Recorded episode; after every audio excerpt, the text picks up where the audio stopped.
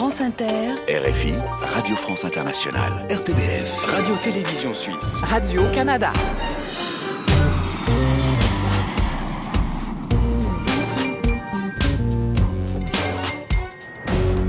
Bonjour à tous, soyez les bienvenus dans la librairie francophone estivale. Huitième étape de notre grand voyage à travers les cultures du monde avec une confidence, la séquence inattendue, des livres de poche, débats, témoignages et reportages. Voici le sommaire. Un double club francophone aujourd'hui avec une première partie consacrée à la rentrée littéraire. Quatre journalistes de la presse écrite en Belgique, en Suisse, au Canada et en France vous diront déjà les livres qui vont faire parler d'eux cette année. Et puis nous serons avec l'écrivain franco-afghan Atik Raimi pour évoquer la situation actuelle en Afghanistan en soutien aux artistes et aux auteurs qui sont encore au pays. Nous irons à Montréal pour notre séquence inattendue avec la star de l'héroïque fantasy Anne Robillard, entourée de ses fans. Nous serons avec le chanteur Raphaël et une libraire de Madagascar pour notre séquence livre de poche. Et nous rendrons hommage à Jacob Desvarieux et à Cassav en deuil depuis sa disparition au cœur de l'été avec un entretien réalisé pour les 40 ans du groupe. La librairie francophone estivale. Emmanuel Kérad. Et on commence cette émission avec La Confidence. Cet été, neuf personnalités racontent une anecdote personnelle jamais racontée dans les médias. Aujourd'hui, c'est l'écrivain et historien Yvan Jablonka qui vous fait une confidence autour d'une personne qui a marqué sa vie. En troisième, j'avais un professeur de grec que j'aimais beaucoup qui s'appelait Monsieur Lavou. Eh bien, figurez-vous qu'il y a quelques jours, j'ai reçu un mail de Monsieur Lavou qui m'envoyait des lettres que je lui avais moi-même envoyées il y a 30 ans. Ah Alors c'est des lettres un peu ridicules où je dis euh, ah la grande déférence que j'ai pour vous ne faiblit pas. Enfin bon.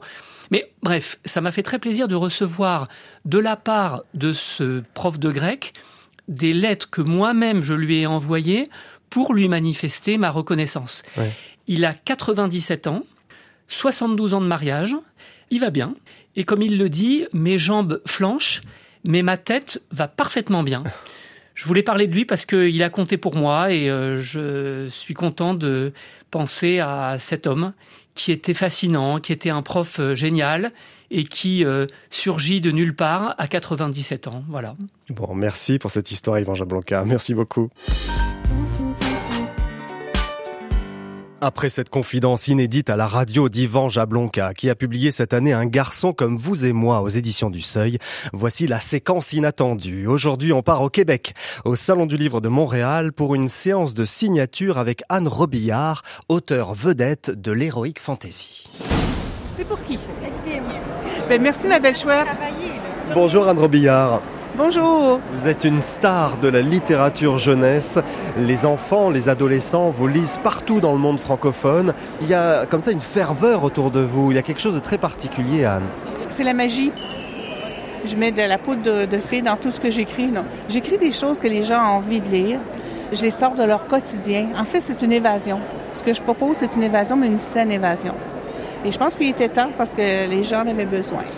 Kaliska! Qu'est-ce qu'elle fait, Kaliska Bonjour, Kaliska. Bonjour. Vous êtes un personnage de roman, vous. Hein oui, moi, je suis sortie directement de son livre. C'est vrai, avec les cheveux roses. Vous avez une magnifique robe rouge satinée. Oui, parce que je suis une reine, en fait. Ah, vous êtes une reine, pardon. Mmh. Je vous appelle Majesté. Vous, vous pouvez, mais vous pouvez m'appeler Kaliska aussi. D'accord. Est-ce que tu voulais que je t'apporte quelqu'un d'autre? Oui. Tu peux venir, ma chérie. Bonjour, madame. Vous lisez Anne Robillard? Ben oui.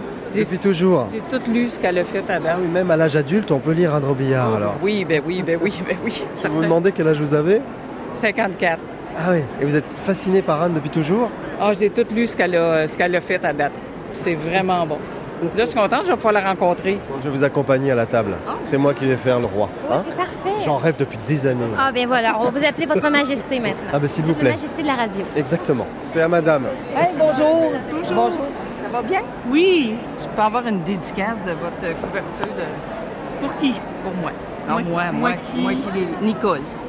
Alors voyez, on parlait des adolescents et des enfants. Anne, mais il y a des adultes qui Mais lisent je vos livres. dire, il y a des adultes, il y a des grands-mamans aussi, des grands-papas. Il n'y a pas de catégorie pour ces livres-là. On essaie de dire ça au libraire, mais ça ne fonctionne pas. Ah oui, vous êtes dans le rayon livre jeunesse. Tout- Oui, ils mettent dans jeunesse, mais dans le fond, c'est pas jeunesse. Non. C'est pas jeunesse, c'est vraiment pour les gens qui ont besoin de magie. Il n'y a pas de rayon besoin de magie. Vous y croyez à la magie, Anne Eh oui. Ah oui Et oui. Non, mais là, vous jouez un rôle. Moi aussi. Je crois aux anges. Je crois qu'il y a des choses vraiment spéciales qui peuvent nous arriver quand on y croit. Bonjour Adrien. Bonjour. Alors, qu'est-ce que tu fais ici Euh, ben, je suis venue euh, ben, acheter des livres puis regarder des livres. Et Anne Robillard, alors Euh, ben, ça fait plusieurs années que je lis. Je les ai toutes lues. Ben, toute la série des Chevaliers d'Emeraude, Zirté d'Inkidev et les Chevaliers d'Antares. Ouais, tu as beaucoup lu parce que ce sont des gros livres quand même. Hein Mais ça fait trois ans à peu près que je les lis. Je les ai lus plusieurs fois, trois, quatre fois. ah oui Chacun Ouais. Ah ouais. Et tu as quel âge? Euh, 12 ans. 12 ans. Alors, lequel tu conseillerais à quelqu'un qui n'a jamais lu Anne Robillard? Le neuvième euh, des Chevaliers d'Emeraude. Pourquoi? Euh, parce que j'ai bien aimé. C'est euh, intriguant. Ah, c'est ça. Bon. Merci Adrien. Merci. T'es un champion de lecture. hein. Génial. C'est pour qui celui-là Alors là, c'est pour ma meilleure amie. Ça fait comment Elle s'appelle Ariane, Avec un N avec un seul N, Quel est votre prénom Lydie, Lydie, vous venez d'où Lydie de France. Je viens de Normandie et j'ai découvert euh, les Chevaliers d'Émeraude au collège. Et j'ai partagé avec ma meilleure amie et c'est devenu un truc de fou. Et on est allé sur le forum, on était cuillère et c'était génial. Et enfin voilà. Et la rencontre à Montréal avec Anne Robillard. C'est la première fois qu'on se voit. Pourtant, je suis allée en Normandie. T'étais pas venue me voir. Non, bah, j'ai bougé pour les études et puis même avec ma meilleure amie qui est toujours en France, on s'est un peu perdu de vue et, et ça en fait c'est... Enfin voilà, c'est Ah ben, je suis contente de te rencontrer finalement. Moi aussi. Chez moi en plus. Et en plus, tu vas t'entendre euh, dans la librairie francophone en France sur France Inter. Ah, c'est vrai la surprise. La vie est remplie de magie, ma chérie. C'est complètement fou. Merci, merci, merci. Vous y croyez à toutes vos histoires, vraiment? Vous êtes plongé dedans? Vous n'avez pas de mal avec le quotidien parfois, Anne? Ben, mon quotidien est assez simple parce que je vis chez moi. J'ai un chien, une maman, euh, et j'ai vraiment le temps de vivre avec mes personnages. Puis quand on parle des personnages chez moi, c'est- ils font partie de la famille. là. On en parle comme s'ils étaient vivants. Vous n'avez pas peur à un moment de basculer? Vous n'avez jamais eu peur de... En De fait, je pense que c'est plutôt le contraire. Je pense que si, en les sortant de ma tête, parce qu'ils sont tous Ah oui. déjà là-dedans, c'est une thérapie. ça m'empêche justement de me retrouver dans une maison de... Oui, oui. et de me faire enfermer. Bon, merci beaucoup Anne fait Robillard. plaisir. Vous êtes très généreuse, vous êtes une auteure magnifique avec le public. C'était magique ce que j'ai vécu là, vraiment. Ben, merci. J'espère que tout le monde est comme moi. Eh On a ben, besoin. On espère. Merci Anne. Merci. Merci. Bonne journée. Merci.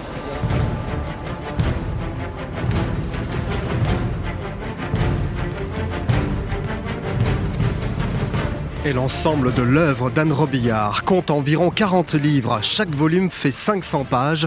Vous imaginez Elle est éditée par Wellan au Canada et Michel Lafon en Europe. Et à suivre dans la librairie francophone estivale, un entretien sélectionné dans le cadre des 15 ans du programme initial. Nous allons rendre hommage à Jacob Desvarieux du groupe Cassav disparu brutalement en plein cœur de l'été. Vous entendrez cet ami de la librairie qui nous manque déjà. On continue en musique avec le groupe Magenta, ex-fauve, qui interprète Monogramme.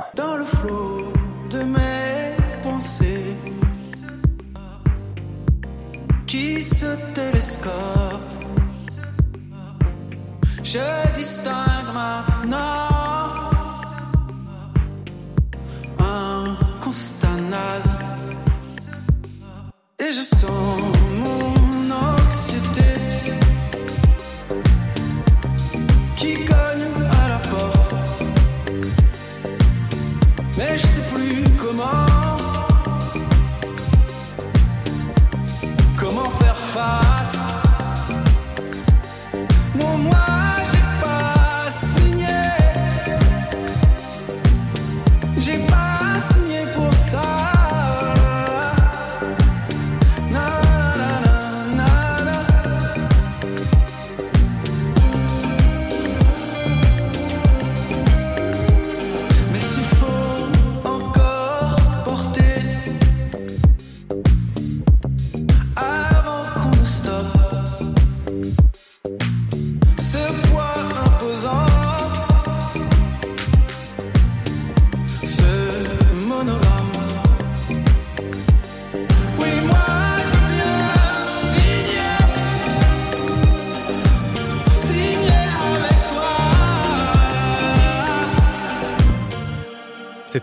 Avec Monogramme sur France Inter, la RTBF, la RTS, ici Radio-Canada et sur RFI.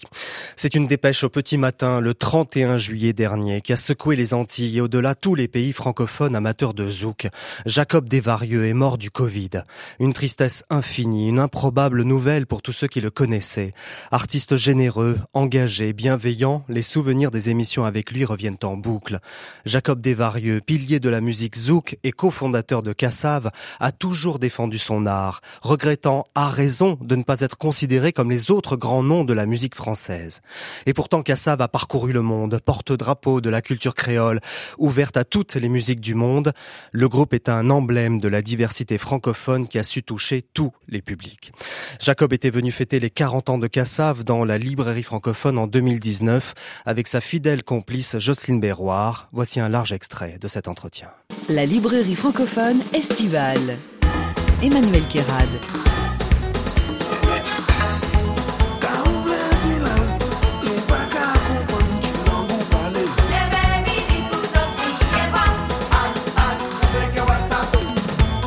Bonjour Jocelyne Berroir. Bonjour. Bonjour Jacob Desvarieux. Bonjour. Merci beaucoup d'être avec nous. On est ravis de vous accueillir pour ces 40 ans. Kassav a inventé en 1979 un nouveau style de musique créole. Depuis l'après-guerre, on n'avait d'ailleurs rien inventé depuis. C'est le zouk. Un style qui renouvelle le guoka guadeloupéen, la musique dite racine, rythmée par le tambour et emblème du carnaval. Vous avez pris ce guoka et vous en avez fait quelque chose de moderne, Jacob. Euh, en fait, c'est pas moi, c'est Pierre-Édouard Dessimus Oui, qui, a, qui a fait qui a eu le, concept, quoi, qui a eu co-créateur. l'idée. Oui. Euh, oui, et puis euh, il a fallu aller fouiller parce que bon, il y avait de la musique. Hein, on n'a pas inventé la musique. C'est qu'il s'est dit, il faut trouver une nouvelle façon de faire cette musique-là de façon à ce qu'elle puisse évidemment toucher les Antillais et si possible toucher le reste du monde. Ouais. Alors c'était un peu mégalo hein, à l'époque, hein. Ouais, ouais. Ouais, pour une petite île de 350, euh, 450 000 habitants. Ouais. Ouais. Bon, et puis après, euh, bon, on a commencé par fouiller, euh, fouiller dans les racines du coin, dans, dans, le, gros cas, dans les chansons euh, traditionnelles, euh, chercher ce qu'on trouvait bien dedans et ce qu'on trouvait moins bien, et puis essayer d'analyser, de faire, euh, de faire quelque chose, quoi. Alors à la fin des années 70 et au début des années 80, Jocelyne Berroir, on a tendance à l'oublier, mais l'affirmation de l'identité créole n'était pas si évidente. Les autorités françaises, comme on dit, n'appréciaient pas beaucoup l'émancipation culturelle qui pouvait, par sa musique, mais aussi par les textes, prendre une tournure politique. Ben, complètement, parce qu'en fait, il fallait qu'on devienne de bons petits Français. Il n'y a pas de communauté dans la communauté. Et le problème, c'est qu'on est à 8000 kilomètres et qu'on a une histoire complètement différente de celle de la France. Donc, euh, c'est difficile de rester longtemps dans une euh, comment dire ça, assimilation euh, bête et méchante en étant à 8000 kilomètres en, et euh, en embrassant un petit peu ce qu'on nous apportait de, de, de 8000 kilomètres. Euh, et, en, et surtout en faisant fi de, de ce que nous avions, nous. Euh, donc automatiquement, il y a toujours un moment où on se rebelle, on dit, enfin, on se rebelle, où on se réveille, on dit, bon, ça va, ça suffit, quoi. Ouais, on a aussi ça. des choses à raconter. Et quand vous chantez, euh, Jacob Desvarieux, le zouk est le seul médicament que nous avons, cela suppose un malaise. Et donc un remède. Ben oui, justement, je pose la question, mais comment ça se fait que euh, ben, les gens sont toujours, ça va, ils ont toujours la banane, ils, ont, ils ont- sont toujours positifs, alors qu'il y a autant de problèmes. Ils me disent, ben nous, on a un médicament, c'est le zouk. Ça nous permet, pendant euh, le temps d'un morceau, de penser à autre chose, de, de reprendre la, la respiration, de reprendre un souffle, et puis on repart. Kassav en créole qui signifie euh, Galette de manioc. de manioc, parce que le manioc c'est un aliment symbolique. Et pour le manger, il faut bien le nettoyer, bien le préparer. Exactement. À l'image de la Exactement. musique. Exactement. Tout à fait. Ça a été un peu le leitmotiv de, de Pierre-Édouard. Si on crée quelque chose, ça doit être au niveau de ce qu'on entend généralement internationalement.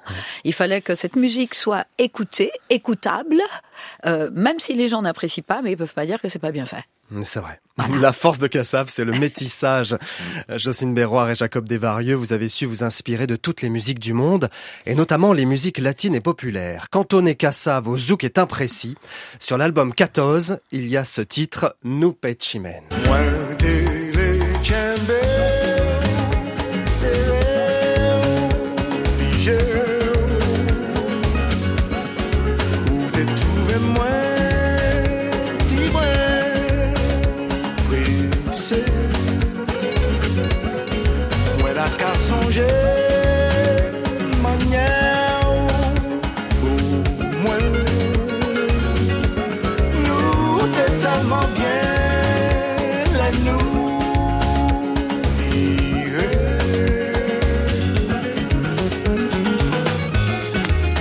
Avec des influences brésiliennes et andalouses, Oui. presque gitanes aussi, Jacob Desvarieux. Ben, on- tous ces gens-là ont des racines communes. Parce que je pense qu'en Espagne, il y a quand même des gens qui sont venus d'Afrique du Nord, qui sont arrivés, ils Ouais. sont restés quand même un certain temps en Espagne. Les morts, ouais. Voilà. Euh, les Brésiliens, ben là, n'en parlons pas. Euh, on a tous une racine commune et du coup, on arrive à faire de la musique ensemble. Mhm. On a fait des fois, euh, on a essayé de faire des trucs avec euh, des gens de Gypsy King, des gens Ouais, de- c'est ça. On pense à eux, avec- d'ailleurs, là, Oui, voilà, avec euh, Khaled, avec. euh, En, fait, ce que je voulais dire, c'est que bon, souvent quand on parle du zouk, on dit oui, on prend des machins, on a été inspiré par. Mais tout le monde l'est. Eh je oui. crois que quand on a quand on a écouté toutes sortes de musique, parce que les Antilles étaient un carrefour, on recevait la musique française essentiellement. En tout cas, quand j'étais jeune, c'était essentiellement la variété française, mais on recevait également de la musique d'Amérique du Nord, d'Amérique du Sud, d'un peu partout, de- et de toute la Caraïbe, avec le reggae, le calypso, etc., etc. Donc tout ça, ça nous a nourris. Et en fait, ça, ça, c'est notre inspiration euh, se nourrit de tout ça pour pouvoir donner des- euh, ce, ce- ce résultat. Et du coup, Kassav connaît un immense succès très vite partout dans le monde, mais vous regrettez toutefois que la France, la métropole en tout cas, ne reconnaisse pas le groupe à sa juste valeur. Par exemple, le premier groupe français à avoir rempli le Stade de France, immense, c'est vous, ce n'est pas Indochine comme on croit. Ben non, c'était un, un an avant, mais bon. Oui. Et à chaque fois, vous dites euh, Kassav n'est pas considéré vraiment comme un groupe français, c'est ça? Ben oui, puisqu'en fait, euh, quand les médias français, les, tous, hein, les, les plus importants, commencent à citer euh, les artistes français qui sont passés au Stade de France, ben ils citent tout le monde sauf nous. Euh, les artistes francophones, ils citent Céline Dion, etc. Ben nous. Euh, donc finalement, on se demande, mais on est un groupe quoi? Puisque nous, on l'a rempli. C'est pas pour dire qu'on l'a rempli à moitié. Euh, quand on va à New York, il n'y a pas ce genre de problème. On est un groupe français, point. Quand on va en Hollande, quand on va euh, n'importe où, on. Curaçao, euh, ils Voilà. avaient Mm. mis la Tour Eiffel une fois sur scène parce qu'on représentait la France, quoi. Eh oui. Voilà. Oui. L'Afrique est fan de Kassav. En Angola, il y a même une maison euh, du zouk en votre hommage. Tout à fait. Et l'écrivain Patrick Chamoiseau vous cite dans l'un de ses livres Écrire en pays dominé. Il dit Uh-huh. des mots jaillis des profondeurs rurales et d'un imaginaire rebelle, soudain mis au service d'une fête langagière inouïe, d'une structuration tourbillonnante, déflagration monumentale que je pensais inconcevable dans une langue écrasée. Voilà. Oui, c'est vrai. Parce que chez nous, le créole n'était pas vraiment considéré comme une langue digne. Voilà, c'était la langue du juron et compagnie. Et voilà. Kassav a reçu en 1989 le prix de la francophonie au Québec. Ben, euh, c'est ce qu'on disait tout à l'heure. En Bah fait, oui. en, en 88, l'année d'avant, on était le meilleur groupe français quand même. Ouais. en victoire de la musique. Maintenant, il n'y a plus de meilleurs groupes français, en tout cas. euh, Ça a changé, quoi. Disons qu'il y a Ouais. des meilleurs groupes français, mais il faut qu'ils soient blancs. Sinon, c'est musique du monde, c'est, on, Ouais. on trouve d'autres termes, quoi.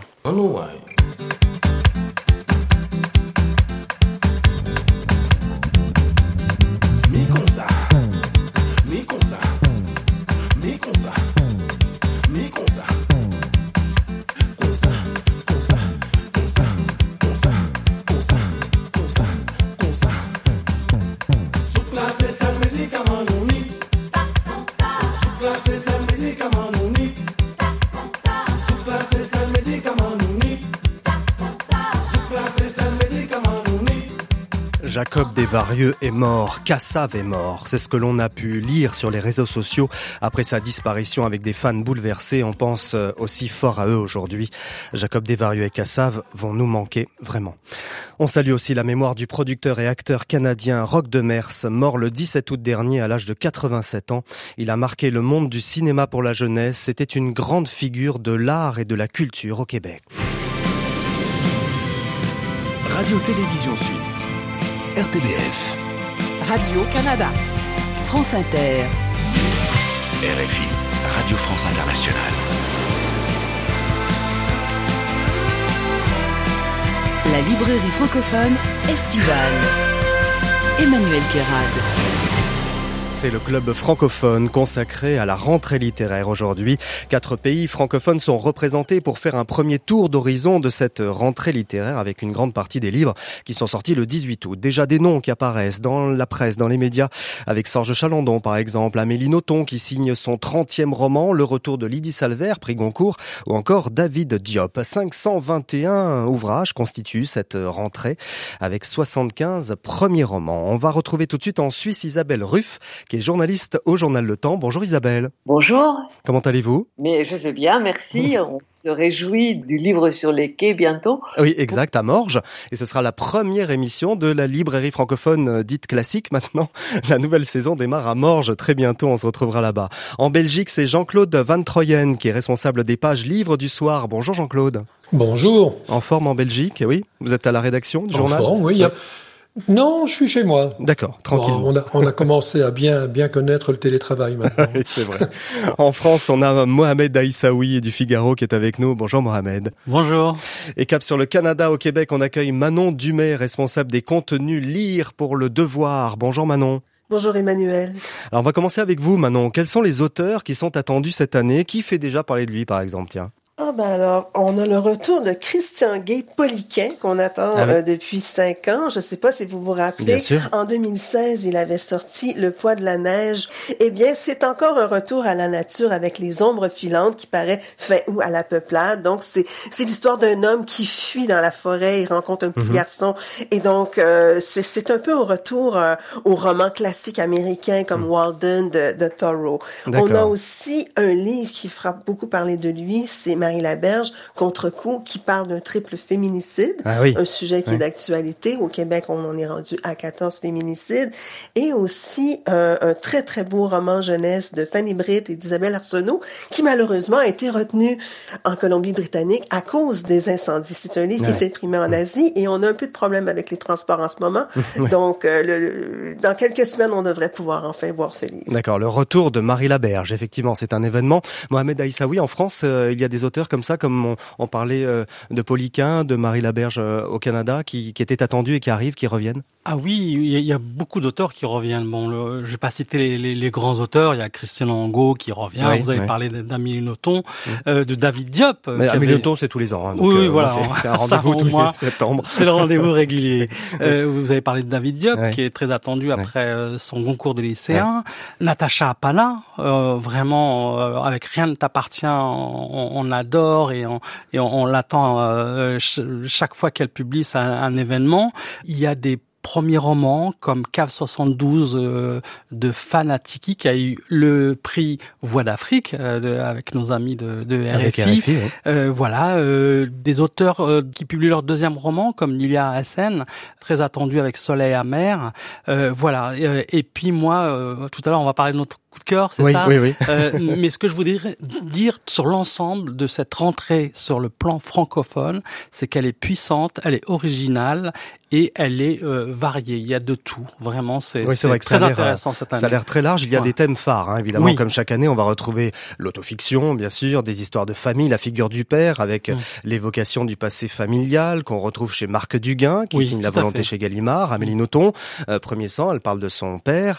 Euh, Sorge Chalandon aussi, qui évoque son père aussi. euh, et puis Simonetta Greggio, qui revient aussi sur son histoire de famille. Et Jean-Baptiste Delamo, qui, Oui. qui parle de son père, et c'est un livre qui est très attendu. Voilà, le père, voilà, qui revient Ouais. souvent. Euh, on parlait effectivement des féminicides. À l'instant, il y a la violence faite, les violences faites aux femmes.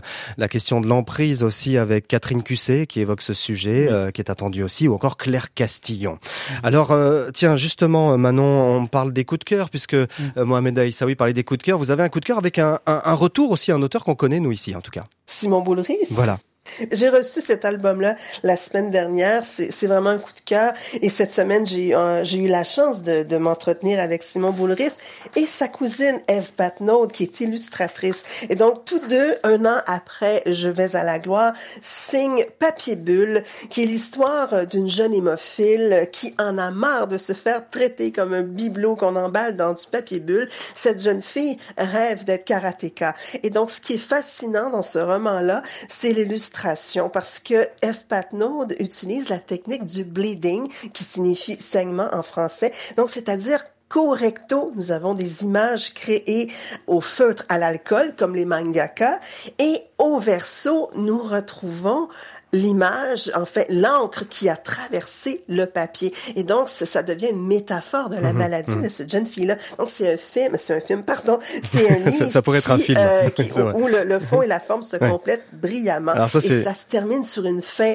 poétique et percutante qui ouvre la porte à plusieurs interprétations. Donc, c'est vraiment un livre qui est pour les 10 ans et plus, mais j'ai beau avoir cinq fois dix ans et des poussières, euh, j'ai été conquise. Simon Boulris a un univers très particulier. Effectivement, il arrive à nous emporter comme ça dans ses histoires. Euh, Mohamed Aïssaoui parlait de Jean-Baptiste Delamo et justement Jean-Claude Van Troyen en Belgique.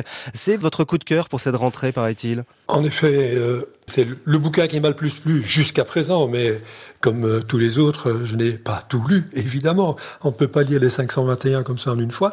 Mais ce- Le Fils de l'homme de Jean-Baptiste Delamo est un livre très très puissant, d'une violence euh, forte, presque sans mots, alors que les mots sont euh, un des apanages de, de Jean-Baptiste Delamo qui manie la langue française avec une virtuosité, je trouve, mais sans ostentation. C'est tout est tout est retenu, tout est bien, euh, et c'est euh, une violence sans sans cri.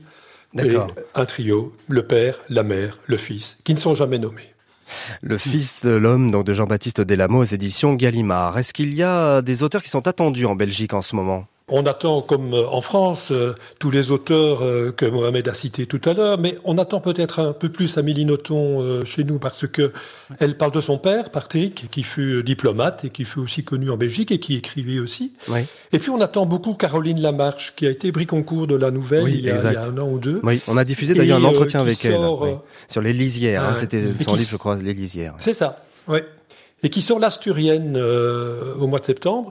Et l'Asturienne, c'est la Compagnie royale asturienne des mines, qui est une société belge fondée en 1853, je crois, et qui a exploité pendant 150 ans les mines de charbon et de zinc de la province des Asturies en Espagne. Et donc son père était le dernier héritier de cette entreprise. Et elle raconte cette entreprise, elle raconte en même temps son père, à qui elle rend hommage, avec des gloires, avec des pans d'ombre et avec beaucoup d'humanité. Très comme bien, on toujours retiendra. chez. Caroline Lamarche. Oui, Caroline Lamarche. Cap sur la Suisse, Isabelle Ruff. Alors vous, euh, il y a un livre qui vous a particulièrement séduit, c'est aux éditions Christian Bourgois. Alors, Salomé Kiner, qui est une journaliste qui vit en Suisse, nous donne avec grande couronne un livre tout à fait euh, passionnant et je dirais novateur par son optique. Il s'agit d'une adolescence dans la grande couronne parisienne dans le 93 et c'est un livre qui montre la difficulté de grandir euh, dans une famille dysfonctionnelle, dans un moment où la société de consommation euh, éblouie par toutes ces tentations et une gamine qui tente de se faire un chemin dans des conditions difficiles qui euh, se laisse engager dans les réseaux de la prostitution enfantine. Mais ce n'est pas un livre sur la prostitution enfantine, c'est vraiment un livre sur euh, l'éducation et le grandissement. D'accord. Un beau livre d'un langage euh, extrêmement vivant. Salomé Kiner, qui est née dans le Val d'Oise, hein, en France. Elle est journaliste, elle vit et travaille en Suisse. Et Grande Couronne est son premier roman. Il y a un auteur suisse que l'on attend tout particulièrement, cette rentrée littéraire, Isabelle Ruff? Alors nous avons plusieurs primo-romanciers à part Salomé. Il y a euh, Rebecca Kissler, très intéressante chez Verrier. C'est un auteur qui est né à Zurich et qui écrit dans les deux langues. Et là, c'est en français. Et c'est aussi c'est une histoire de famille extrêmement étonnante dans, qui se passe en Bretagne. Et par ailleurs, euh, Florent Forestier chez Belfond, Basculé, qui est également d'origine suisse. Vous voyez, on fait fort dans le premier roman. On, on a des, des noms hein, aussi qui apparaissent, Mohamed Aïssaoui, euh, en France avec Marie Scondé, hein, c'est le Oui. grand retour de Marie Scondé, avec un, un livre qui s'appelle L'Évangile du Nouveau Monde, c'est chez Bûcher-Chastel, il va falloir suivre ce livre-là. Aussi Patrick Deville, Bien qui sûr. continue comme ça son épopée avec Fénois, il nous emmène en Polynésie cette Oui. fois, on va le recevoir d'ailleurs dans cette émission prochainement. Patrick Modiano, euh, le prix Oui, Nobel de littérature. en octobre, En octobre, un nouveau roman, Chevreuse chez Gallimard. Philippe Torreton aussi, une certaine raison de vivre. Et puis vous avez un coup de cœur, vous, Mohamed. Ah oui, je voudrais citer absolument le prochain roman de Louis-Philippe d'Alembert, Milwaukee Cette fois, euh, cet haïtien nous emmène à Milwaukee, justement, aux États-Unis. Il fait le portrait d'un jeune noir américain, euh, le- les rêves et les désillusions, une sorte de roman choral. Et vraiment, je le recommande vivement. Euh, lisez-le. Voilà, c'est tout ce que j'ai envie de dire. Lisez-le, on va parler de lui, il sera notre premier invité de la librairie francophone, ce sera justement à Morges en Suisse. Merci Mohamed Aïssaoui. Merci. Effectivement, l'actualité internationale marque cette rentrée littéraire, hein, il est pas mal question euh, derniers événements. Merci beaucoup, merci Isabelle Ruff, merci euh, Jean-Claude Van Troyen. Ils sont Merci à, à vous. Eh oui, je suis toujours là. Ils sont toujours là. et merci euh, Manon Dumay, merci euh, Manon au Québec. Je salue vos rédactions et ces grands journaux indispensables à la vie culturelle que vous représentez. À très bientôt, bonne rentrée littéraire à vous. Merci. À bientôt. Au revoir, Emmanuel. Les talibans, à nouveau maîtres de l'Afghanistan, ils vont sans doute réinstaurer la loi islamique, partisans d'un régime fondamentaliste rigoureux. À preuve, ces coups de feu que vous venez d'entendre, tirés par les nouvelles forces de l'ordre afghan, forces talibanes, donc en train de réprimer des manifestants. Un groupe opposé à ce nouveau pouvoir taliban tentait de remettre le drapeau de la République à la place de celui du Nouvel Émirat. Et bonjour Raimi. Bonjour. Vous êtes l'écrivain et réalisateur franco-afghan, lauréat du prix Goncourt en 2008, grand fidèle de la librairie francophone. Merci d'être avec nous, Atik. On va parler de la situation en Afghanistan, qui est préoccupante pour le monde entier et en premier lieu, bien sûr, pour les Afghans. Qu'est-ce qui va euh, changer, selon vous, Atik Raimi? Beaucoup de choses, bien sûr, euh, parce que tout ce qu'on a essayé de bâtir pendant ces 20 dernières années, évidemment, ça va s'arrêter là. Et on attend ce retour d'une armée qu'on a déjà connue, que l'Afghanistan a déjà souffert sous leur reine, qui sont les, cette armée des ténèbres, les talibans. Donc euh, voilà, mais pour l'instant, il y a une incertitude totale, tout simplement parce que les chefs des talibans sont pris en, presque en otage à Qatar par les Américains, jusqu'à ce qu'ils évacuent tout leur personnel et tous les étrangers et tous les, enfin, les Afghans menacés. Après, Eh oui. évidemment, les chefs vont retourner en Afghanistan et qu'est-ce qui va se passer? Ça, personne ne sait malheureusement. C'est ça, peut-être des représailles même. On a beaucoup parlé hein, de la géopolitique dans les médias et des dangers pour les libertés. Parlons culture ici à Tigraimi. Les talibans vont-ils censurer, vont-ils justement, quand ils vont tous être euh, au pouvoir, condamner, voire assassiner des artistes comme ça a déjà été le cas? Bah écoutez, déjà il y a eu des cas avant qu'ils n'arrivent en- à Kaboul. Les villes qui sont tombées aux mains des talibans ont souffert. À Kandahar, ils ont tout de suite, ils ont exécuté un grand comédien de Kandahar, de leur propre ville. Ensuite, quand ils sont arrivés à Herat, de même, ils ont même obligé donc les filles de 13 ans de se marier. Maintenant, évidemment, ils sont pris au piège. Là, ils s'arrêtent. Et non seulement ça, mais ils montrent un visage de beaux enfants, Oui, des enfants de corps. Mais oui, oui c'est ça, Hein c'est qu'ils ont montré Que voilà. effectivement une Ah, image bah oui. plus ouverte que ce que l'on attendait lors de la prise de Bah, pouvoir, acceptant même, on l'a vu, d'être interviewé à la télévision par une femme. Exactement. Alors qu'est-ce que c'est ça? C'est un grand mensonge? C'est le calme avant la tempête, on pourrait dire ça? Bah, écoutez, il essaye de rassurer les, les Afghans pour qu'ils ne quittent pas. Comme ça, ils seront évidemment sous leur emprise. Et là, ensuite, ils peuvent en faire ce qu'ils veulent. Hmm? C'est ça. C'est une stratégie. Vous voyez? De l'autre côté, on voit aussi que dans leurs conférences de presse sur le destin des femmes, le destin des artistes, etc., ils disent pour l'instant, nous, on a besoin d'eux, il faut qu'ils restent, etc., etc. Mais il leur dit que, OK, oui, la liberté la presse, mais à condition qu'ils ils, ils ont mis trois conditions. Il faut pas qu'ils disent quelque chose contre les talibans. C'est-à-dire, on peut jamais remettre en question leurs horreurs et leurs terreurs. Hmm? De l'autre chose, c'est qu'ils doivent rester dans les limites de la loi charia, donc de l'islam. Et puis, les émissions non religieuses sont pas admises. Oh là là, oui, d'accord. Donc, ça veut Bon, dire. ça veut tout dire. Bon, me- je effectivement, me demande ouais. où est-ce qu'on va. Ouais. L'UNESCO euh, a communiqué euh, justement un message et appelle à la protection du patrimoine culturel dans sa diversité. L'UNESCO a écrit récemment l'Afghanistan est riche de patrimoine culturel d'une grande diversité qu'il convient de sauvegarder car ils font partie intégrante de l'histoire et de l'identité afghane et revêtent une importance capitale pour l'humanité dans son ensemble. Quelle est votre réaction à ce message, Atik Raimi? Bah écoutez, là justement, ce qui m'inquiète absolument, c'est ça. C'est-à-dire, on a déjà vu que comment ils ont détruit les deux grandes Bouddhas. La première ville importante qu'ils ont attaquée, c'est Herat, qui est une ville des sages, des poètes. Il y a des monuments historiques extraordinaires. Oui, il y a une volonté de détruire l'identité culturelle d'un peuple. Ça, c'est un programme qui a été fait depuis l'arrivée de tous les, les, les théologiens saoudiens en 10 1984 à la frontière afghane. Ça a commencé à ce moment-là. Ils veulent imposer une autre culture, Ouais, ça. une autre Ouais. civilisation Eh à ce peuple. Alors vous avez Oui. rédigé une tribune hein, début août, avant la prise de pouvoir à Kaboul. Hein, C'était vraiment avant. Bien sûr. Pour accueillir les artistes, les journalistes et autres personnes en danger, l'UNESCO souligne aussi la nécessité de garantir un environnement de travail sûr pour les professionnels du patrimoine culturel et les artistes Mm. locaux. Bon, euh, voilà, c'est presque perdu d'avance. Qu'est-ce qu'il faut faire alors, Attic?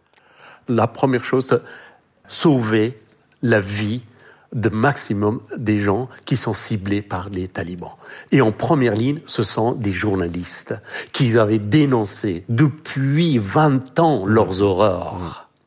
Deuxième, ce sont les artistes, les présentateurs, présentatrices de la télé, les comédiennes de théâtre et de cinéma, voyez, parce qu'on a vu ce qu'ils ont fait avec eux ces derniers temps dans les villes qui s'est tombées dans leurs mains. Donc, soyons très vigilants. Nous, on a essayé de garder au maximum leur nom. Discrètement, on a envoyé pour, à l'ambassadeur de France pour qu'on les sauve. Voilà, c'est ça. Merci pour votre fidélité à la librairie francophone. Sachez que vous êtes chez vous ici. Si vous avez un appel de solidarité Ah, à Merci, faire passer, merci. si vous voulez lancer d'autres actions, de venir avec un livre qu'avec cette tragédie. Oui, bah vous reviendrez La avec un prochaine livre. fois. Mais oui, bientôt, j'espère. Bon, si vous lancez d'autres actions, en tout cas en soutien aux artistes, nous Oui. serons là pour vous laisser une place dans cette émission quand vous voulez. D'accord? Merci beaucoup. Merci. Merci. À bientôt, Attic. À bientôt. Chaque semaine, dans la librairie francophone estivale, on vous offre un titre joué en acoustique dans notre studio. Voici le chanteur Raphaël. On écoute Sur mon dos dans le grand studio 621 de la librairie francophone. Ce soir, nous nous battons pour rien. Rien d'autre que pour nos points. On pisse ensemble sur le trottoir. Où nous irons tomber plus tard.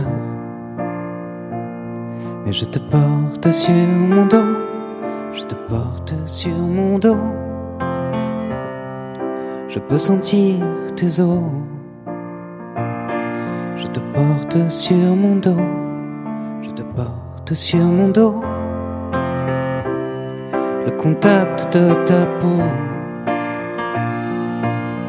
Tu as embrassé ta mère sur le front. Nous ne buvons jamais avant midi. Dans nos sacs, les walkie-talkies. Tu abordes ton père dans son lit. Mais je te porte sur mon dos. Te porte sur mon dos. Hmm.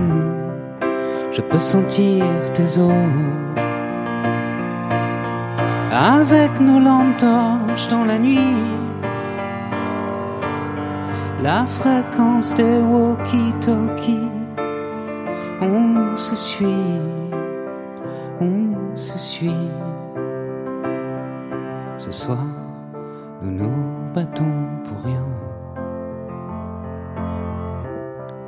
Rien d'autre que pour nos points. Les coups qu'on prend, on les rendra. Les coups qu'on prend, on les rendra. Et je te porte sur mon dos. Je te porte sur mon dos. Je peux sentir tes os.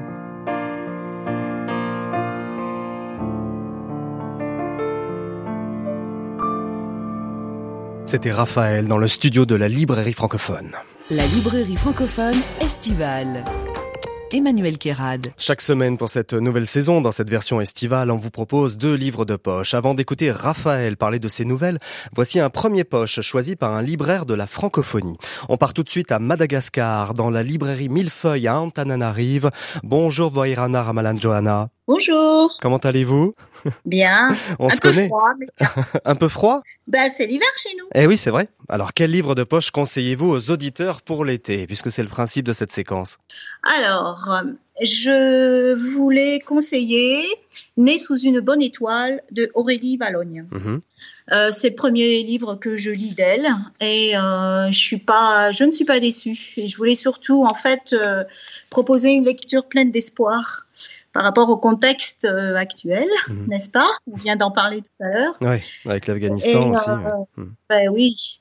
Et donc, euh, c'est l'histoire du petit Gustave euh, qui vit un échec scolaire. Et je voulais surtout dire aux parents qui vont affronter la rentrée souvent avec stress que euh, il faut pas baisser les bras et que, et oui, et qu'une histoire qui commence mal, euh, elle peut aussi finir bien.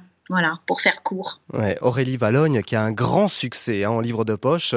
Elle en vend Oui. des wagons entiers. c'est incroyable, c'est un succès considérable en poche. Qu'est-ce qui vous a plu dans ce livre, vous, Vairana? Bah, en fait, euh, l'histoire fait un peu écho euh, par rapport à, à ma vie et puis par rapport à la vie de plein de personnes. Hein, D'ailleurs, qui euh, j'écoutais la chanson tout à l'heure qui parlait de porter sur son dos. Il y a des parents qui portent sur leur dos tellement de soucis et, et ce qui m'a beaucoup plu, c'est c'est cette façon de traiter euh, l'échec scolaire avec empathie et surtout l'espoir et l'humour parce que avec ce qu'on vit, on a vraiment besoin de garder de, l'humour et, et de l'espoir. Voilà. Un grand cri d'amour hein, pour ceux qui refusent d'enfermer les enfants dans des cases. C'est le sujet de ce livre. Donc, euh, Né sous une bonne étoile d'Aurélie Valogne au livre de poche. Merci beaucoup, Vairana, Ramalan Johanna. Merci, à bientôt. À bientôt, vous êtes libraire à Madagascar dans la librairie Millefeuille où on écoute la librairie francophone estivale tous les dimanches sur RFI. Et notre conseil aujourd'hui, c'est Raphaël que vous avez entendu jouer au piano. Il a publié Retourner à la mer qui est sorti en poche chez Folio. Il y a une tonalité impressionniste dans ces courtes histoires, Raphaël, des sortes de méditation aussi, qui portent un regard sur la société, regard assez sombre, le massacre des animaux dans les abattoirs, première nouvelle, euh, la violence faite au sans domicile dans la rue également, le regard désabusé de certains de vos personnages sur la société. Il est où l'espoir, Raphaël? Je sais pas, c'est-à-dire je me pose pas tellement la question de comment je vais pouvoir matérialiser l'espoir en racontant des histoires. J'essaie juste de raconter les histoires que j'ai en moi. Et euh, je me dis pas non plus que c'est spécialement sombre. Il y a des histoires qui sont franchement marrantes dans les nouvelles, en tout cas Ouais. d'après moi. Mhm. Après, chacun son humour peut-être, mais Non, il y a de l'humour, Moi, moi, ça me fait marrer. Ouais. Mais euh, on m'a souvent dit ça de mes chansons. On a souvent dit ça, mais c'est vrai que puis je suis souvent attiré aussi par ça. C'est vrai que si on lit, euh, je- évidemment, je me compare pas à des grands écrivains, mais si je lis des nouvelles de Maupassant ou de Tchekhov, ça parle, euh, c'est toujours des histoires dramatiques. Quoi. Les Ouais, plus belles ouais. histoires de Tchekhov, c'est un, je sais pas, un enfant ébouillanté. Enfin, c'est des, des trucs. Mhm. C'est, il y a toujours quelque chose à un moment donné. Je ne sais pas pourquoi moi je parle d'une histoire. Il y a un petit quelque chose qui fait que ça cristallise et je- ça peut être effectivement la première nouvelle c'est l'idée d'un veau seul dans un abattoir pour la nuit voilà Mhm. c'est juste cette vision là Ouais. et ensuite on raconte un petit peu avant je Et vous raconte un petit déclinez, peu avant ouais. un petit peu Mhm. après ou l'autre la seconde nouvelle c'est l'histoire d'un moi j'ai fait des centaines de concerts j'ai été des centaines de fois sur des scènes et je vois toujours les videurs dans les crash barrières c'est-à-dire le- l'endroit qui se trouve entre la scène et le public qui sont avec des bouchons et qui sont dans une temporalité tellement différente du public et des gens sur scène que ça m'intrigue et j'essaye d'imaginer la vie d'un de ces mecs voilà Il y a la plus belle fille du monde aussi. Vous ça, c'est ce amusant, non personnage- non ça vous non moi je si, sais si, si, non mais euh, c'est juste que la plus belle fille du monde, le pas de bol, elle est nazie. Donc euh, ouais, bah, coup, ça, ça s'appelle une blague ça c'est quand même plutôt Ouais, marrant c'est horrible quoi. Un- non, le type il tombe sur la plus belle fille du monde. Il se dit j'ai envie de coucher avec elle. Il arrive finalement, il se fait draguer par la fille et il découvre, étant lui-même juif, qu'elle est nazie, qu'elle est complètement fasciste. Enfin, c'est une horreur On est une désespéré. Non, on n'est pas désespéré. C'est évidemment une histoire inventée, amusante. Ça montre simplement que on peut accepter beaucoup de choses quand on est attiré par quelqu'un physiquement, parce que le mec très lâchement est prêt Ouais, à, ouais. à plus ou moins acquiescer parce qu'il a envie de coucher avec elle. Mm. C'est un livre qui s'intéresse au monde, ça s'intéresse aux gens, ça les regarde. Il y a tous les milieux sociaux, c'est ce qu'on voit. euh, Je sais pas. Et puis je pense c'est un livre en tout cas qui me ressemble. Alors peut-être que je dois être très sombre, mais euh, Est-ce que c'est la peur qui conduit comme ça à des réflexes de survie, voire à, à une forme d'écriture en ce qui vous concerne? Je sais que effectivement, euh, sûrement dans les nouvelles ou même quand on fait un film ou des choses comme ça, on a envie de parler des choses qui vous inquiètent le plus. Mhm. Je sais que je me rappelle, j'avais vu ce truc de Haneke, la funny game Mhm. par exemple, et je sais que son processus de travail, c'est vraiment, il essaie d'imaginer la chose qui l'effraie le plus, et il l'attend, et c'est de ça dont il va parler. Et je peux comprendre cette chose-là, Ouais. très bien. Mhm. En chanson, c'est c'est un- une autre euh, voix complètement. C'est Ouais. vraiment un truc de la légèreté, la chanson. Il faut oublier la gravité pour être capable de faire de la musique. C'est vraiment, il faut planer à 4000. quoi. Ouais. Mais euh, je trouve que dans l'écriture, on peut se permettre d'affronter des choses un peu effrayantes, un peu. Par exemple, il y a une nouvelle où un père alcoolique part, ça va pas donner envie aux gens, mais part avec son fils euh, dont il a la garde pour une semaine Oui. en vacances et Oui. il va y avoir un accident de voiture. Ouais, un terrible accident. Bon, et euh, c'est vrai que ça, être impuissant face à la souffrance de son enfant, quelque chose, enfin, ça, finit bien, je le dis quand même pour les gens, mais mais euh, c'est la peur ultime d'un père, voilà, bien sûr. Donc évidemment, je me- je m'imagine moi et j'imagine euh, mes enfants, mais après, je trouve qu'on vit dans un monde, par moi je- j'en souffre un petit peu dans la musique, c'est que on ne, on ne peut plus rien dire. C'est-à-dire que tout est fait pour euh, dire c'est le bonheur, c'est la, la vie est belle, c'est super, les émissions s'appellent La vie est belle, les chansons s'appellent La vie est belle, les trucs, c'est tout le monde est gentil, joli, mignon, comme c'est sympathique et tout ça. Pas ici, Et- vous l'avez compris. hein. Non, pas ici. Mm, tout va bien. Mais il y a cette espèce de volonté générale de flux de, de divertissement qui est simplement pour vendre de la réclame entre deux chansons.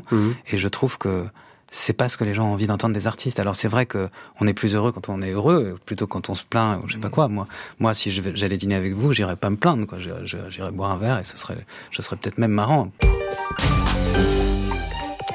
Et le livre de Raphaël, Retourner à la mer, est paru en poche chez Folio.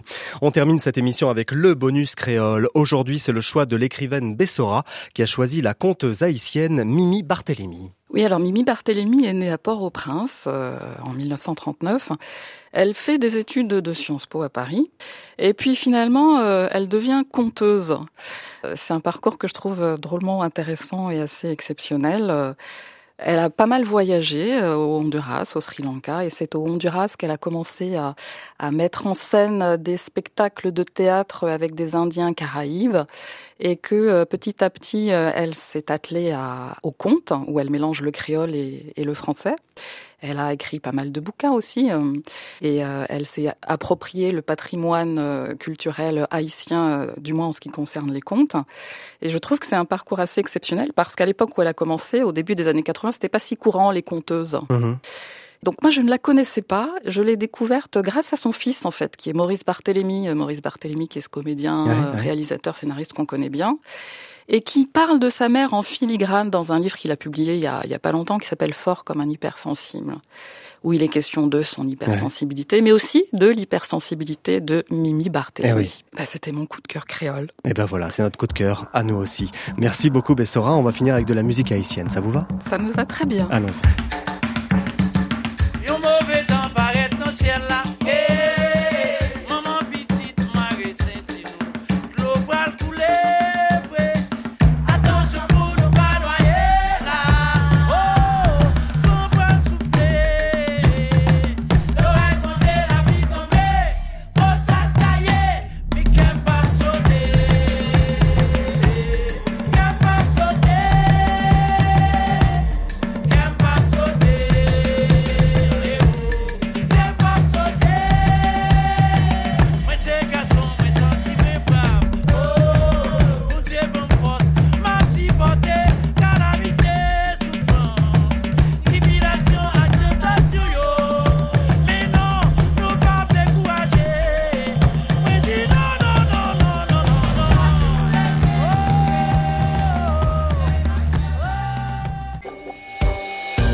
C'est la fin de cette édition. Je vous retrouve sur Facebook, Twitter et Instagram pour communiquer avec vous. À la rédaction, Jean-Philippe Verret de France Inter avec les équipes de la RTBF, de Radio-Canada, de la RTS et de RFI. Charles de Cilia avec Louis Audebert pour la réalisation et la technique, Valentine Chedbois à la prod musicale. La semaine prochaine pour la dernière librairie francophone estivale de cet été 2021, la suite de la rentrée littéraire avec deux auteurs qui font l'événement en librairie. Nous irons en Suisse avec Bartabas pour notre séquence inattendue, en Afrique avec Alama Bankou et nous rendrons hommage au Belge Raoul Covin, co-créateur des Tuniques Bleues qui nous a quittés le 19 août et qui laisse un grand vide dans le monde de la BD. Bonne semaine à tous, salut.